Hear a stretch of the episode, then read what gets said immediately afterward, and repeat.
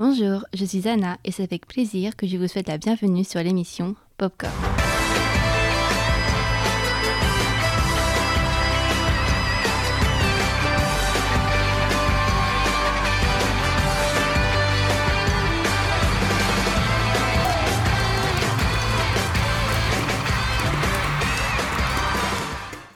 Chères auditrices, chers auditeurs, bienvenue dans l'émission Popcorn. Si vous aimez le cinéma et la musique, vous êtes au bon endroit. Petit rappel, dans cette émission, nous allons aborder le cinéma sous l'angle de la musique.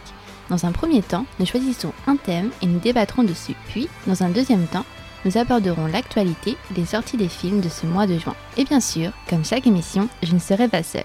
Je suis accompagnée d'une équipe de choc avec Mathilde. Bonjour Mathilde. Salut Anna, comment ça va? Ça va très bien et toi? Ça va, merci. Et puis on a Emmanuel. Malheureusement, Emmanuel ne pourra pas participer à cette émission, mais on lui fait de très gros bisous et on pense très fort à elle. Pour la première émission, nous avons traité le thème sur les biopics musicaux. D'ailleurs, si vous ne l'avez pas encore écouté, je vous y invite fortement. Vous pouvez la retrouver sur Radio du Neuf et sur toutes les plateformes digitales. Alors pour cette deuxième émission, nous allons aborder un tout autre thème. Si je vous dis suspense, affreux, rebondissement, peur, angoisse. Est-ce que vous l'avez? Film d'horreur, non? Peut-être. Allez, c'est parti, jingle.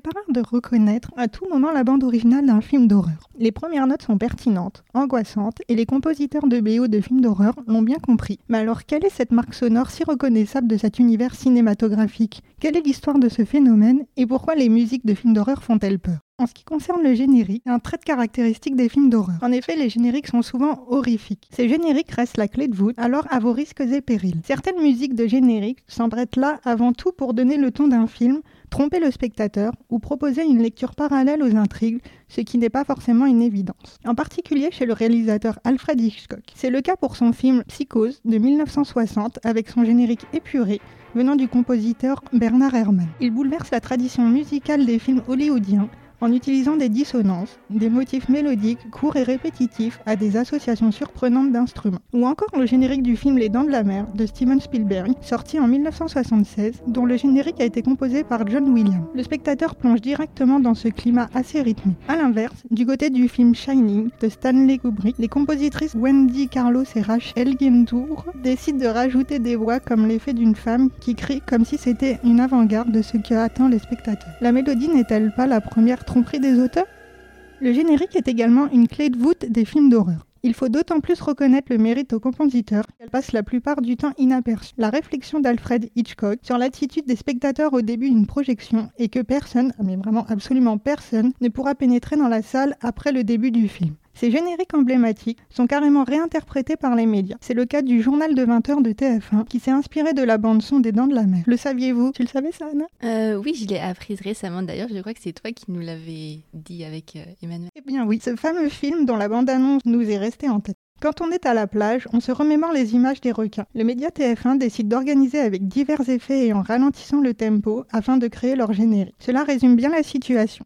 Et si le journal de 20h était un film d'horreur? Il y a également un deuxième trait caractéristique des films d'horreur, à savoir la narration. En effet, la narration est l'ambiance musicale. La particularité du genre du film d'horreur, c'est tourner vers la dissonance non résolue, la tonalité et l'expérimentation timbrale dans le cadre de ses qualités si styliques caractéristiques. De plus, stylistiquement, la musique des films d'horreur ont tendance à laisser une plus grande liberté aux compositeurs pour exprimer l'harmonie et l'instrumentation. Par exemple, dans le film L'Exorciste du réalisateur William Friedkin, sorti en 1974 avec une petite petite fille possédée par le démon, un escalier, un crucifix et une bande originale obsédée. La bande originale se compose principalement d'effets sonores et de l'utilisation occasionnelle de morceaux déjà composés, dont la plus célèbre Tubular Bells de Mike Oldfield. Une seule œuvre, 100% instrumentale, composée de piano, de guitare, une mandoline, une basse, des flûtes, tout un tas de percussions et notamment des cloches tubulaires appelées aussi carillons tubulaires frappés par un marteau d'acier. Premièrement, la logique musicale des cloches tubulaires met en scène esthétiquement la crise traumatique de subjectivité vécue par le jeune prêtre dans cette scène. Tubular Bell se construit autour de la répétition et du cycle insistant d'un petit nombre de notes. Cette répétition est comme une sorte de réponse aux conditions de vie douloureusement et édite, une réponse mélancolique. Bien que la musique commence alors que le personnage Chris marche, son voyage est écourté. La conversation des prêtres l'arrête littéralement dans son élan. Cette scène met en scène la difficulté d'avance. Ce tube résonne parfaitement l'ambiance musicale de l'exorciste en se concentrant sur une approche non conventionnelle du son de Friedkin et met l'accent sur le silence. À côté, le compositeur Jacques Nietzsche a su créer des transitions musicales et des ponts résultant environ 193 secondes de musique. Ainsi, la musique de l'exorciste travaille simultanément avec et contre le récit de la narration, luttant et donnant la parole aux angoisses et aux blessures de l'histoire. En ce qui concerne Suspiria de Dario Argento de 1977, c'est l'histoire d'une nuit orageuse où Suzy, une jeune américaine, arrive à Fribourg pour suivre des cours dans une académie de danse prestigieuse. À peine arrivée, l'atmosphère du lieu est étrange et inquiétante, ce qui surprend la jeune fille. Au même moment, une jeune élève est soudainement assassinée. Sous le choc, Suzy est bientôt prise de malaise et le cauchemar ne fait qu'empirer. En effet, le pianiste aveugle de l'école meurt à son tour, égorgé par son propre chien. Suzy apprend alors que l'académie était autrefois la demeure d'une terrible sorcière surnommée la mère des sous. Et si l'école était encore sous son emprise, qu'est-ce qui fait de ce film un classique du genre d'horreur? L'ambiance est née de l'expressionnisme allemand. En effet, les artistes sont libres. Ils ne sont pas soumis à des règles et peuvent exprimer ouvertement leurs sentiments. C'est pourquoi l'expressionnisme est subjectif. C'est l'artiste qui nous offre sa vision des choses. Une des caractéristiques de l'expressionnisme est d'exprimer une version déformée de la réalité qui vise à nous faire ressentir une émotion forte. À la fin de la Première Guerre mondiale, les artistes ont une vision pessimiste du monde. C'est pourquoi l'expressionnisme allemand aborde de manière récurrente les thèmes de la peur, de l'angoisse, de la folie ou encore de la mort. Les films fantastiques et d'horreur sont les deux genres qui font merveilleusement bien se marier avec l'expressionnisme allemand. Suspiria est un film qui vient rompre tout rapport au réel dès les premiers plans pour mieux embrasser un cinéma de l'inconscient onirique et fantasmagorique. Le groupe Gobelin, auteur de bon nombre de BO chefs-d'œuvre dans les années 70, a bien compris la consigne en composant la BO de Suspiria. La musique soupire littéralement. Une mélodie de boîte à musique monte doucement, suivie d'un lourd soupir qui vient accompagner la mélodie. La comptine en ouverture, où le thème du morceau Ténèbres va reprendre le groupe Electro-Justice plus tard. Une scène mythique est l'arrivée à l'aéroport du protagonisme Jessica Harper, où la musique est à plusieurs reprises brutalement interrompue. Une musique stridente, anxiogène. La musique a également un rôle dans la narration. En effet, qui dit film d'horreur dit perte de repères logiques et donc mise en place d'un univers régi par ses propres codes. Les repères sont immédiatement brouillés dès la séquence d'ouverture à l'aéroport par le découpage du son et des plans. Les murmures et la mélodie angoissante de Gobelin constituent une rupture de ton avec l'environnement a priori réel. Mieux encore, ces ruptures s'accompagnent de ce plan fondamental de Suzy qui passe les portes coulissances de l'aéroport. À cet instant, entre un éclair et un gigantesque coup de vent, l'écharpe qu'elle porte semble tout d'un coup se transformer en une paire de bras monstrueux qui l'entourent. Il est trop tard pour elle, elle se fait déjà avaler par cet univers angoissant et surnaturel. L'instrument du crime. L'instrument du crime, une arme de crime. Ces films d'horreur ont un commun d'être des mais font aussi part de leur succès dû à leur musique, si facilement identifiable. Souvent, lorsqu'on pense musique de films d'horreur, l'image et celle de musique sont chaotiques et anodales. L'instrument de musique peut être lui-même présent dans le scénario. Pour Hitchcock, la plupart des instrumentistes sont des pianistes. L'instrument est un accessoire pour montrer à quelle classe sociale appartiennent leurs personnages, tels qu'un violon, une flûte traversière. Des instruments surtout pour la musique classique, afin de voir que leur propriétaire joue le plus souvent du classique à une époque. Cette musique est liée à la culture bourgeoise. D'ailleurs, le plus souvent, les rôles des méchants reviennent à des pianistes classiques ou à des mélomanes. Avez-vous remarqué que les victimes sont seules, au milieu de nulle part, au moment où quelque chose d'effrayant va se passer? Et c'est souvent le méchant qui s'incruste dans l'habitat du protagoniste. Le fait d'installer un mal-être d'isolation évoque l'une des plus grandes craintes. La musique accompagne ces scènes minimalistes, monotones, et c'est une manière de créer de la distance et de l'alignation. Il y a aussi des dialogues. La musique joue un rôle du premier plan. Il sert de dialogue. Par exemple, dans Les Dents de la Mer, le requin fait peur avec justement l'accentuation de la musique. De plus, la musique du cinéma nous en dit beaucoup sur la psychologie des personnages et on dialogue directement avec eux derrière un écran. En effet, Prenons l'exemple de Shining, de Stanley Kubrick, sorti en 1980. Les compositrices Wendy Carlos et Rachel Elkin ont su faire une interprétation différente. En effet, elles utilisent des langages musicaux modernistes radicalement dissonants et sonores extrêmes. Cette musique moderniste renvoie au mouvement du XXe siècle qui a adopté une pratique commune de la tradition en termes d'harmonie, de mélodie, de forme, de timbre et de rythme. Celle-ci mêlée de grandes dissonances anodales et de rythmes syncopés comme point de départ pour composer la musique. Cette musique moderniste de la bande son aide à projeter à travers le cadre générique du film d'horreur des cauchemars encore plus effrayants que ceux sur les vampires ou les zombies. Et ce qui est intéressant dans le film Shining est le fait que différentes pistes musicales ont été posées suite au montage du film. Aucune des musiques n'a été chorégraphiée. Et pourtant, la musique joue littéralement un dialogue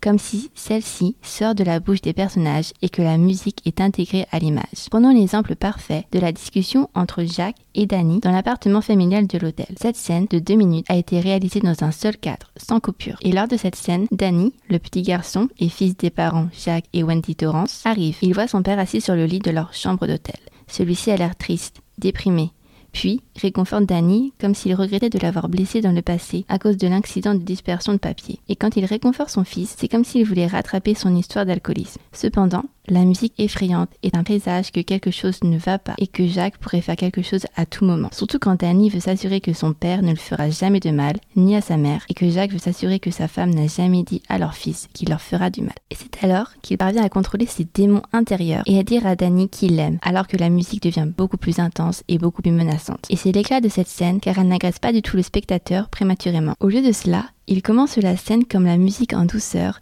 panorale de yellowphone palindromique qui ouvre la voie à un dialogue de cordes prolongées, improvisées et vaguement contrapuntiques. Puis la fin de la scène joue sur ce discours d'amour de Jacques pour son fils, où la musique est en crescendo en s'appuyant sur de la harpe, du piano et du céleste. On vous laisse un extrait. D'ailleurs, désolé, mais cet extrait est en anglais. Désolé, Mathilde. Il n'y a pas de souci, je vais faire avec. On écoute l'extrait tout de suite.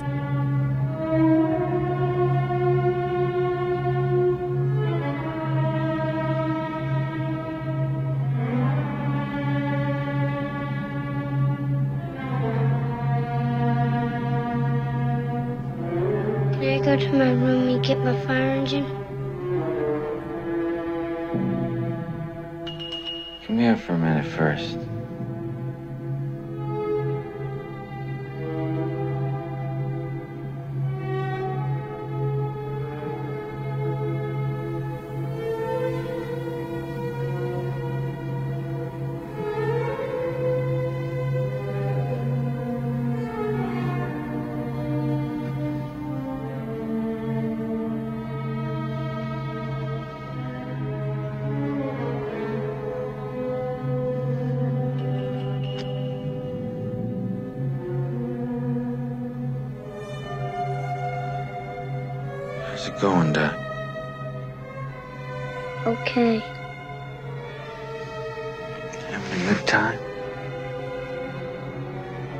Yes, Dad. Good. I want you to have a good time. I am, Dad.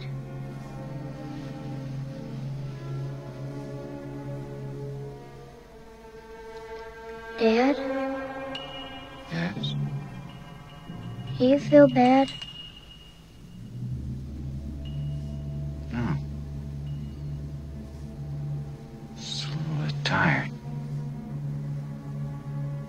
Don't you go to sleep? I can't. I got too much to do. Dad, Yeah. do you like this hotel? Yeah. I do.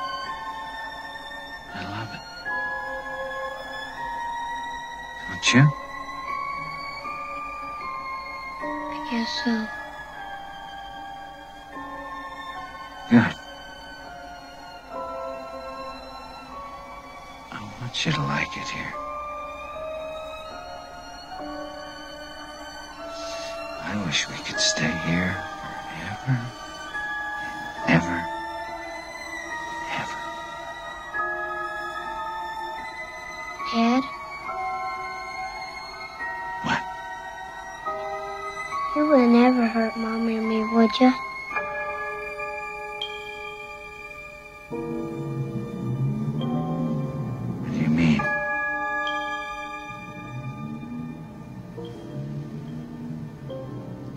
mother ever say that to you?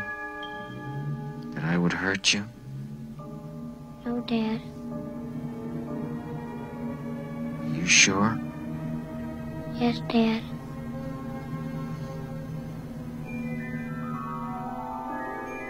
I love you, Danny. I love you more than anything else in the whole world. I would never do anything to hurt you. You? Huh? Yes, Dad. Good.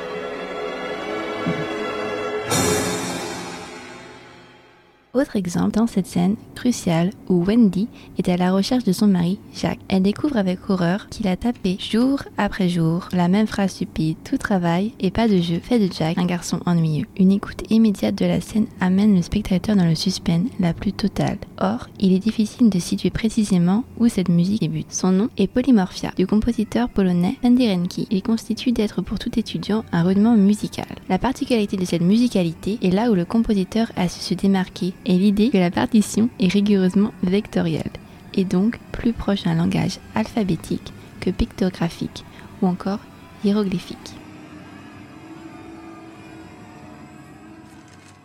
Les bruitages et les silences sont également un trait des films d'horreur. En ce qui concerne les bruitages, on ne saurait terminer sur les silences. En effet, le film Psychose laisse le souvenir d'un film silencieux, alors qu'au contraire, il comporte beaucoup de musique. Le compositeur Herman travaille cette fois sur les effets sonores réalisés grâce au trotonium. Alors pour ceux qui ne savent pas, un trotonium est un instrument de musique électronique. Hitchcock, comme Herman, savait surtout que pour une- qu'une bande-son soit riche, il fallait que le silence soit d'or. D'ailleurs, la musique la plus iconique revient au compositeur Bernard Herrmann dans le film Psycho, celle du meurtre. La séquence de la douche était à l'origine prévue sans musique. C'est un monsieur de son nom, Steven Smith, qui rapporte qu'Hitchcock ne sait pas comment résoudre les difficultés de montage. Il est invité par Herrmann à prendre des vacances pour Noël et à revenir plus tard pour l'enregistrement. Le cinéaste lui dit alors qu'il pouvait faire ce qu'il voulait, sauf pour la scène de la douche qui devait être sans musique. De retour au studio, Hitchcock écouta la musique qu'Herman avait composée en regardant la séquence du meurtre et accepta sa proposition. N'ayant employé qu'un pupitre à cordes, celui-ci fut surpris plus tard quand on lui demanda comment il avait réalisé les effets sonores de cette séquence. Sa musique évoque à la fois les cris d'oiseaux, très présents dans le film, notamment par des gravures et des corps empaillés, mixés à d'autres sons, râles de Marion, bruit du couteau dans la chair et ceux de l'eau de la douche, qui complètent ainsi la bande sonore particulièrement riche de cette séquence. On vous met un extrait.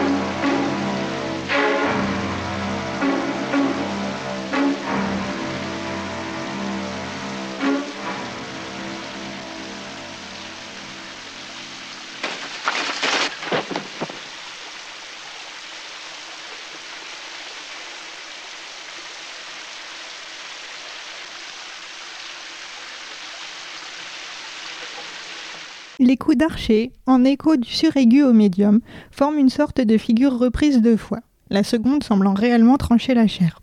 Pour se terminer sur des accords graves pouvant évoquer la fin après la pénétration du couteau. Ce motif pourrait avoir été inspiré par le carnaval des animaux du compositeur Saint Saëns, utilisant lui aussi les coups d'archer secs joués dans l'extrême aigu pour symboliser sans doute des animaux apeurés. Avec Psychose, le spectateur expérimente une nouvelle approche du suspense. Le compositeur exploite alors dans sa partition tout le potentiel des violons pour illustrer l'épouvant. Ainsi, les cordes relatent tous les enjeux narratifs du film dans un certain dénuement et participent à la biochromie de ce film noir et blanc. Aujourd'hui, la scène de la douche fait partie des scènes d'anthologie du cinéma. Alors avant tout, c'est une histoire de mal. Apparemment, dans le film Psychose, le compositeur Friedkin a d'abord cherché une bande originale sans musique, seuls des sons démoniaques à enregistrer. Au Moyen Âge, jusqu'à l'époque moderne, une musique discordante était considérée comme l'œuvre du diable destinée à épouvanter les âmes perdues. Au XVIe siècle, le compositeur Michael Praedorius décrit ce genre de musique comme, je cite, des hurnissements, des miaulements. Cette triste musique épouvantable, des cris douloureux du corps indécent de l'enfer. On associe la musique du diable aux voix féminines. Une musique enchanteresse et sensuelle serait la manifestation de la séduction des esprits orchestrés par le diable. Le lien entre musique et péché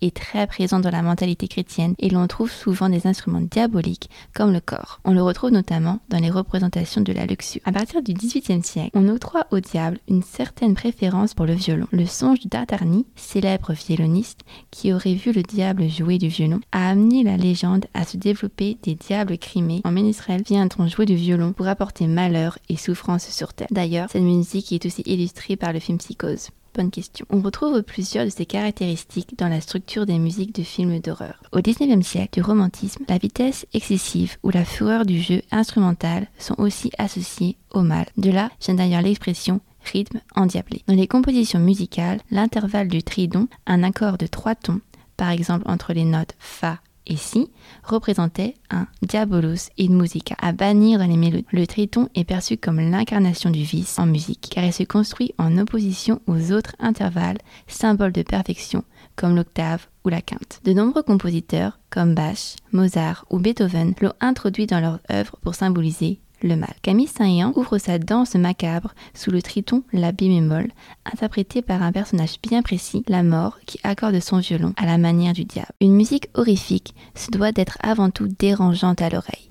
Pour faire peur, elle joue sur les mécanismes psychologiques de celui-ci qui l'écoute. Pour ça, les compositeurs se basent sur des schémas musicaux dissonants, c'est-à-dire difficiles à écouter. Ces thèmes musicaux sont structurés sur une base de contraste, on y retrouve une accentuation de tons aigus et de tons graves et un enchaînement de demi-tons. Et c'est cette alternance de demi-tons qui provoque l'angoisse et l'effroi à l'écoute. Le cerveau n'aime pas les superstitions de fréquences différentes. Ce genre de son fait croire au cerveau l'imminence d'un danger et déclenche une réaction de peur ou d'angoisse. Les alarmes ou les hurlements sont structurés avec des fréquences superposées, d'où leur utilisation dans les états d'urgence. La composition joue aussi sur la répétition de notes. On développe alors une mélodie dont chaque note est ponctuée d'une autre note médiane qui crée un sentiment assez captivant. Utilisée comme musique d'ambiance, omniprésente, parfois latente, parfois percutante, elle sert à créer une immersion dans l'esprit du personnage, mise en scène et vivre sa peur sans danger ou encore sa folie. Un équilibre entre moments de silence et musicalité est primordial. C'est le calme avant la tempête. Il est intéressant de faire baisser la garde du public pour mieux le surprendre.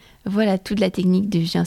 C'est une manière pour les scénaristes de créer de la distance et de l'aliénation. L'émotion peut aussi être provoquée par le rappel subtil d'éléments visuels du réel dans les musiques. En particulier, des sons tout droit sortis de l'imaginaire enfantin. La boîte à musique, les bruits de jouets, les rires d'enfants peuvent être très angoissants dans une scène d'horreur. Sans doute pour rappeler les peurs de l'enfance enfuies au fond de chacun d'entre nous. Et encore une fois, déranger nos perceptions du réel en mêlant l'innocence de l'enfance et l'imagerie horrifique. Résumé, il faut parfois peu pour faire peur. Quelques notes répétées, courtes et aiguës, ou longues notes graves et suspendues suffisent. Comme l'estime le compositeur Michael Abels, du film Us, sorti en 2019 par le réalisateur Jordan Peele, l'utilisation de chœurs chantant dans une langue étrangère alimente les peurs et rend les choses encore plus terrifiantes qu'elles ne le sont. Les formules cinématographiques utilisées peuvent être vues dans différents films d'horreur. L'histoire commence par une journée normale, au bureau, ou quel que soit le cadre. Ensuite, Elle accumule rapidement l'attention, puis quand elle atteint son paroxysme, c'est à ce moment-là que tout s'effondre et va directement en enfer. Au sein d'un film qui s'efforce d'affirmer sa propre plénitude et sa propre cohérence, la musique, elle, devient-elle une blessure, laissant le texte et relevant les traces indélébiles de traumatisme. Et pour vous, quel est sans doute le film le plus terrifiant de tous les temps? Mathilde, est-ce que t'as un film qui t'a terrifié et que t'as pas du tout envie de revoir? Alors moi, oui, ce sera Annabelle. Je sais pas si tu l'as vu. Non, mais j'en ai entendu beaucoup parler. J'ai vu l'affiche et tout ce qui La déjà- poupée fait peur. Ouais, la poupée Annabelle, elle fait vraiment déjà, très peur. Ok, et tu l'as vu au cinéma ou tu l'as vu chez toi ou... Alors, je crois qu'il y en a plusieurs. Il y en a un des deux que j'ai vu chez moi avec une amie. On se fait des soirées films d'horreur. On n'assumait pas vraiment. Et le dernier, celui qui est sorti récemment, il me semble, je l'ai vu au cinéma. Donc c'est horrible. Ok, il y avait beaucoup de monde. Non, je crois qu'on avait la salle. Justement, j'étais avec cette amie parce qu'on a eu une période film d'horreur et on était toutes les deux dans la salle. Et il y avait, je me souviens, pour la petite anecdote, il y avait un des baffes de la salle qui grésillait. Mais que ça encore plus, ça m'a encore plus flippé. Ok, sympathique. J'ai pas forcément de film qui m'a terrifiée. Après, j'aime bien revoir quelques films d'horreur. Par exemple, j'aime bien revoir, euh, je crois que j'ai vu plusieurs fois le film Shining, justement, de Stanley Kubrick. Et euh, la dernière fois, ça me fait penser, j'étais en train de me balader euh, dans, dans une des rues de Paris avec une amie. Et euh, justement, en passant devant un, un petit cinéma indépendant, on a vu justement qu'il y avait encore le film Shining qui passait, alors que c'était récemment, genre c'était quelques jours, tu vois, on s'est baladé. Et je me dis, en fait, c'est tellement des films intemporels qui pourraient encore tourner et tourner dans les cinémas. Voilà. Mais du coup, on n'est pas allé voir ce film, mais c'est un des films que j'aime bien revoir de temps en temps. Et les Insidious ou les Conjuring, tu les as vus ou pas? Je crois que j'ai vu un Conjuring, mais les Insidious, je crois que j'ai pas vu. C'est une histoire d'esprit un peu comme Conjuring. Ok. Mais voir. même quand tu crois pas, même quand tu crois pas aux esprits comme c'est mon cas, ça fait quand même un peu peur. Ok. Et est-ce que tu préfères les films, on va dire, maintenant, ou les films vraiment, genre, on va dire, à l'époque, avant les années 2000 Non, je préfère les récents. Les récents? On je trouve que les effets spéciaux sont mieux faits, donc on y croit encore Oui, c'est plus. vrai. En plus, maintenant, avec euh, la, la 3D, la 4D dans les cinémas, ça accentue encore plus la peur. On se fait avoir à chaque fois. En plus, on sait comment. En plus, on a détaillé. On sait comment les films d'horreur sont construits, mais à chaque fois, on se fait Se fait avoir. avoir, ouais. Ou alors, tu sais, quand il y a la musique, justement, t'attends quelque chose et peut-être t'as rien, par exemple, derrière une porte ou. c'est tout la magie du cinéma. Exactement. Alors, je vous propose maintenant qu'on passe à l'actualité cinéma pour les sorties de films. Est-ce que t'es prête, Mathilde? Ah bah toujours. Je suis partante. Allez, c'est parti, jingle, l'actualité film.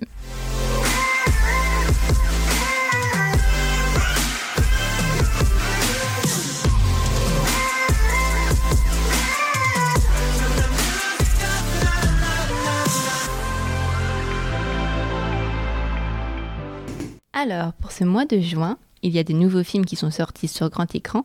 Mathilde, est-ce qu'il y a un film en particulier que tu as envie de voir pour ce mois de juin? Oui, il y a le film Black Phone. Alors c'est après le succès notamment de L'exorcisme d'Emily Rose qui est sorti en 2005 ou encore Sinister qui est sorti en 2012. Le nouveau film du réalisateur Scott Derrickson, donc Black Phone, est sorti sur les grands écrans le 22 juin 2022 dernier. Au programme, il y a une cave, un téléphone, un tueur sadique, un enfant enlevé. Voilà pour euh, planter le décor. L'histoire de Shaw, qui est un adolescent de 13 ans, qui va se retrouver enfermé dans un sous-sol insonorisé. Soudain, un mystérieux téléphone noir accroché au mur du sous-sol va se mettre à sonner. Que va-t-il retrouver? Comment va-t-il s'échapper bien qu'il soit surveillé par une personne étrange, masquée? Adapté de la nouvelle de Joe Hill, fils de Stephen King, publiée en 2004, on ne peut s'attendre à ne pas être déçu. D'ailleurs, en allant voir le film, ne manquez pas les innombrables références du film Ça, réalisé par Andres Muschietti, adapté du roman de Stephen King. Est-ce qu'on n'écouterait pas une petite bande-annonce? Je suis venue avec. C'est parti alors.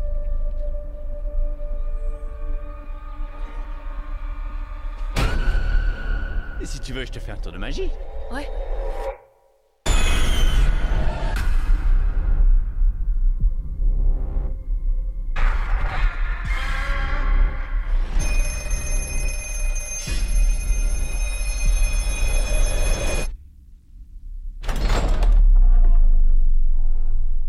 Dis-moi comment tu t'appelles. Taylor.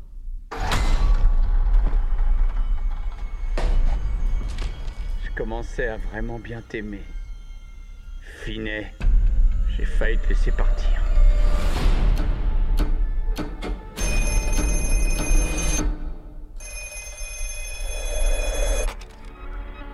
Ne raccroche pas. Qui t'es alors? Tu sais comment on s'appelle? Il marche pas. Raccroche.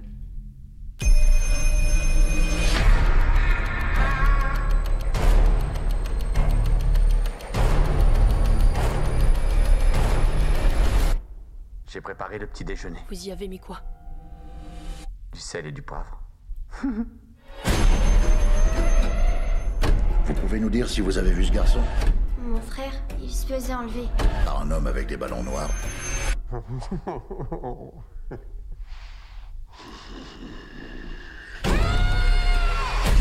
J'avais rêvé de lui. S'il vous plaît, faites que mes rêves disent vrai. Tu vas sortir d'ici. Comment? Il y a un cadenas à code. Tu te souviens du code? Il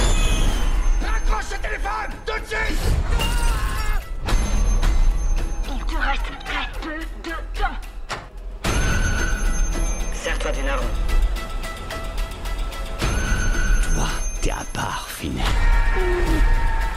Dépêchez-vous Ça m'a fichu une de ces trouilles. Merci pour euh, cette bonne annonce, Mathilde. Et je t'en prie. Oui, il a l'air hyper intéressant comme, euh, comme film. Je pense que ça regroupe vraiment tout ce qu'on, les caractéristiques du film d'horreur. euh, C'est exactement ce que j'allais dire. On mm. retrouve vraiment la musique, les bruitages, les silences, enfin vraiment tout, tout, tout ce dont Tout on a parlé. Est-ce que tu pourrais aller voir du coup ce film? Oui, mais pas toute seule. Hmm. Vraiment, ça m'angoisse et moi, je regarde les films d'horreur à moitié. C'est-à-dire que je me cache les yeux Ah et je ouais. les rouvre quand la musique s'arrête et c'est à ce moment-là que la chose flippante, euh, donc je me fais avoir Ah à chaque oui. fois. Je peux comprendre. Mais en plus, là, comme on est à la radio, on a vraiment que le son. Et je trouve que c'est encore C'est plus pire. flippant. Oui, je suis d'accord avec toi. Rien que la bande-annonce, euh, ça fait flipper. Ouais, on a hâte euh, du coup d'aller voir ce film. Merci en tout cas pour euh, avoir écouté euh, cette deuxième émission Popcorn sur le thème des films d'horreur. Nous, on se retrouve pour la prochaine émission, qui sera le mois prochain. Merci encore à Mathilde. Mais avec grand plaisir, merci à toi. Et puis encore une fois, on embrasse très fort Emmanuel qui aurait dû venir euh, pour cette deuxième émission avec nous. On vous dit à la prochaine et puis je te laisse finir sur ton mot magique. Bisous tout le monde